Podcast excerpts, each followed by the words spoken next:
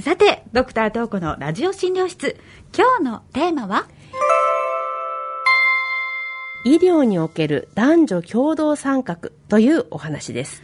医療における男女共同参画。まあ男性も女性も意欲に応じて医療の現場で働くっていうことですよね。はい。今日のテーマは、とある男性看護師さんからの番組へいただいたメールがきっかけで取り上げてみたものなんですね。はい。山本さん、早速紹介いただけますか？はい。それではご紹介いたします。はい、えー、東子先生、山本さん、毎週楽しく聞かせていただいております。ありがとうございます。ありがとうございます。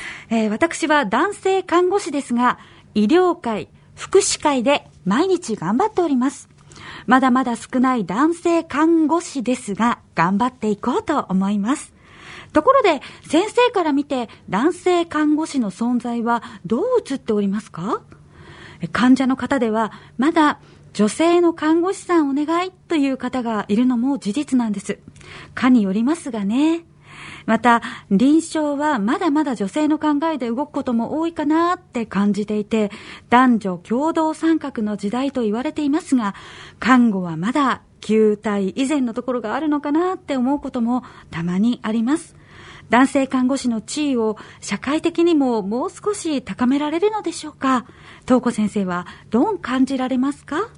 一男性看護師よりといただきました。はい。とてもあの鋭い時事問題に切り込んだメールだと思ったんですけれども、まず、政府統計の平成30年衛生行政報告例就業医療関係者の概況というなんかすごいものを調べてみたんですけど、これなんと何かというと数調べてみたんですね。看護師の数ですよ。2008年の時点で男性が4万4884人、女性が83万2298人。男性の割合割合は全体の5.1%しかないんですよね。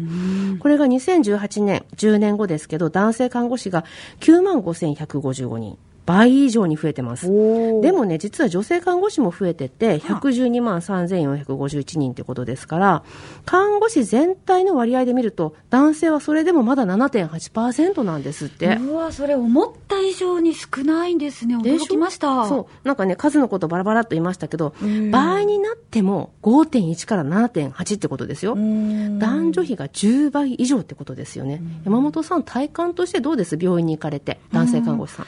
そうですの、高齢者施設では男性の介護福祉士さんでもよく見かけるんですけれども、病院で男性の看護師さんって、そう言われてみると、見たことがないかもしれないです。でしょまだまだ、お男性看護師さんだみたいなね、心、心、ことをね、心で思ったりします。うん、そうですね。いらっしゃったら、おお、珍しいなって思うと思います。やっぱりそうですよね。うん、あの、HN メディックでも男性看護師さん数名いらいてね、あの、私今は HN メディック札幌東に身を置いていることがほとんどなので、その札幌東の男性看護師、藤巻凛太郎君という子がいるんですけれども、えー、この、うんそう、この人に話を聞いてみました。あの、東子先生のところにも男性看護師さんいらっしゃるんですね。はい。どんなお話を伺ったんですか、はい、あのね、まずこの藤巻くんって突然勤務中に私が電話でね、ちょっと藤巻くん突然だけれども、ラジオでこんな話するんでちょっとコメントもらえるかなっていうふうに無茶ぶりしたんですけど、それでもね、しっかり答えるような人なんですね。おおもう動じずに。頼もしい方ですね。そう、でもそれって男性だからとか女性だからってことではなくって、うん、藤巻くん自身の能力なんですね。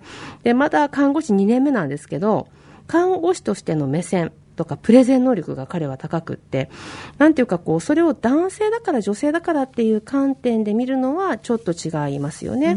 彼自身もそれについて、まあ、コンプレックスのようなものはないということでした。うん、その方の個性とか能力って性別とは別のものですよね。そうなんですよ。うんうん、で、ただその一方でね、自分と性別の異なる患者さんとの関わりで気を使う局面、これはあるというコメントもありました。ああ、お医者さんもそうですけど、看護師さんも患者さんの体を触ったり見たりすることがありますから、はい、そういう時に異性だと気を使うこともありますよね。そうなんですよ。だからまあまあ普通のことですよね。男性看護師だから女性看護師だからということでもないように思います、これは。うんうん、そして、藤巻君にメッセージをお願いしてみたんですけど、はい。男性看護師は増えてきているとはいえ、まだまだ少ないと。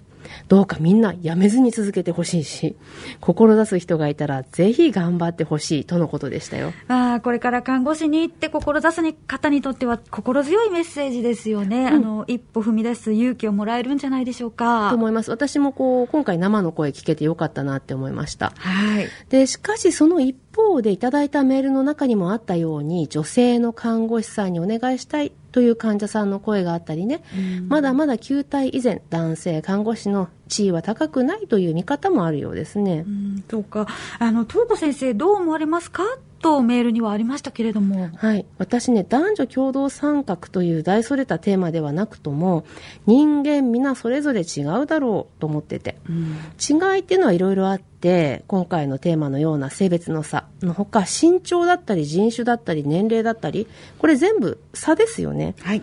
あって当たり前なんです。うん、そして差があれば立場も変わるし、考え方も当然違ってきますよ。うん、差にもいろんな差があって、しかも差があるのは当たり前だということですね。そうです。うん、そしてこれ私の持論なんですけれども、その差を埋めようとするとうまくいかない気がします。下駄履かせようとしたり、飛び出てるものを削ったり、そういう発想って発展性がないって思うんですよね。確かに仕事以外でも本当にそうですよね。いろいろな色が混ざり合うから、自分の色もどんどん変わっていけるのに、せっかくの個性を削ってしまうなんてもったいないですよね。そう思うんですよ。で、前提として私はね、日本大好きなんですけれども、はい、アメリカに留学して初めて本当の意味での多様性に触れたような気がしました。メルティングポットっていう言葉があって、うん、人種のるつぼということですね。人種のるつぼって言いますよね。言います言います。で、これがね、最近はね、なんと人種のサラダボールと言われるようになってきてるんですって。え、るつぼがサラダボール？どういうことですか？ね、ね、るつぼメルティングポットって、こう、金属を溶かして、高熱にしてね、合金を作る道具ですよね。あ、そのことを言うんですね。そうそう、あの、金、金に熱くしたやつですよね。で、溶けて混ざり合ってできたものは、それもまた塊として合わさった、こう、合金としての一つの形なんですよ。アメリカ人ならアメリカ人、ね、白くても黒くても黄色でもアメリカ人みたいな感じ。うん、では、サラダボールっていうのは？サラダっていろいろな野菜がそのまま盛られてますよね。別に何か合わさった塊があるわけでもなくって。ああトマトレタスキュウリみたいに。そうそうそう、うん、なのでトマトはトマトでいいんですよ、うん、ね、別にトマトがキュウリになる必要もないしトマトとキュウリを掛け合わせてハイブリッド野菜みたいな風にしなくてもいい、うん、違っていいということですね。そうそう。みんな違ってみんないいっていうね、うん、金子みすずさんの言葉ありますけど、はい、あとは世界に一つだけの花とかね、歌がありますけど、これみんなね、形を変えて同じことを言っている。そういう言葉って振り返るといっぱいあるかなって思います。そうですね。医療現場で働くスタッフもまたいろんな年齢とか性別、そして個性で溢れてますよ。うん、HN メディックでも本当にね、老若男女の力が合わさってるなと思うこともしきりで、あの実は70代のえっと、放射線技師さんに働いていただいたりもしています。一回あの退職されて、それでもやはり技術が本当に長年の経験があるので、私自身、あの、超音波の検査を教えていただいたりですとか、そして、あの、若手のね、えー、放射線技師さんに、診療放射線技師さんに、しっかり技術を伝授して、うん、えー、一人前にして、現場に送り出すっていうことをね、現役でやっていただいてるんですね。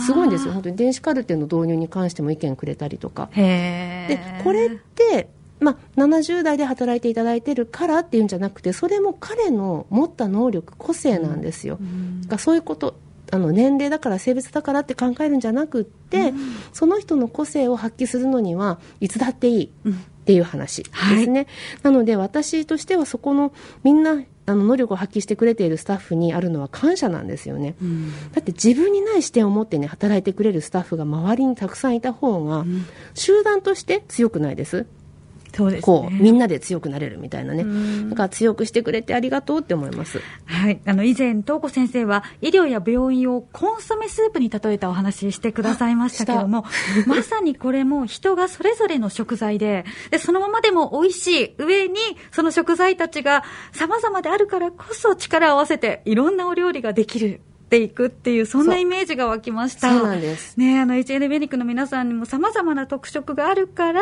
みんなで強くなれるっていうことですね。強いと思いますよ。でね、生物の多様性って、まあ、理科的な話しますけど、集団としての強さの源だと私本気で思ってて、もうとにかくみんな違うんだし、個人を便宜上表現するために性別、国、年齢とかの属性があるだけかなって思うんですよね。うん。ただその一方で同調圧力っていうのもあってこうじゃなきゃいけないとかね型があるのも事実ですよね。私はその型とは折り合いをつけて必要以上にとらわれずに生きていくのがいいかなって個人的には思ってます。今日は医療における男女共同参画というお話でした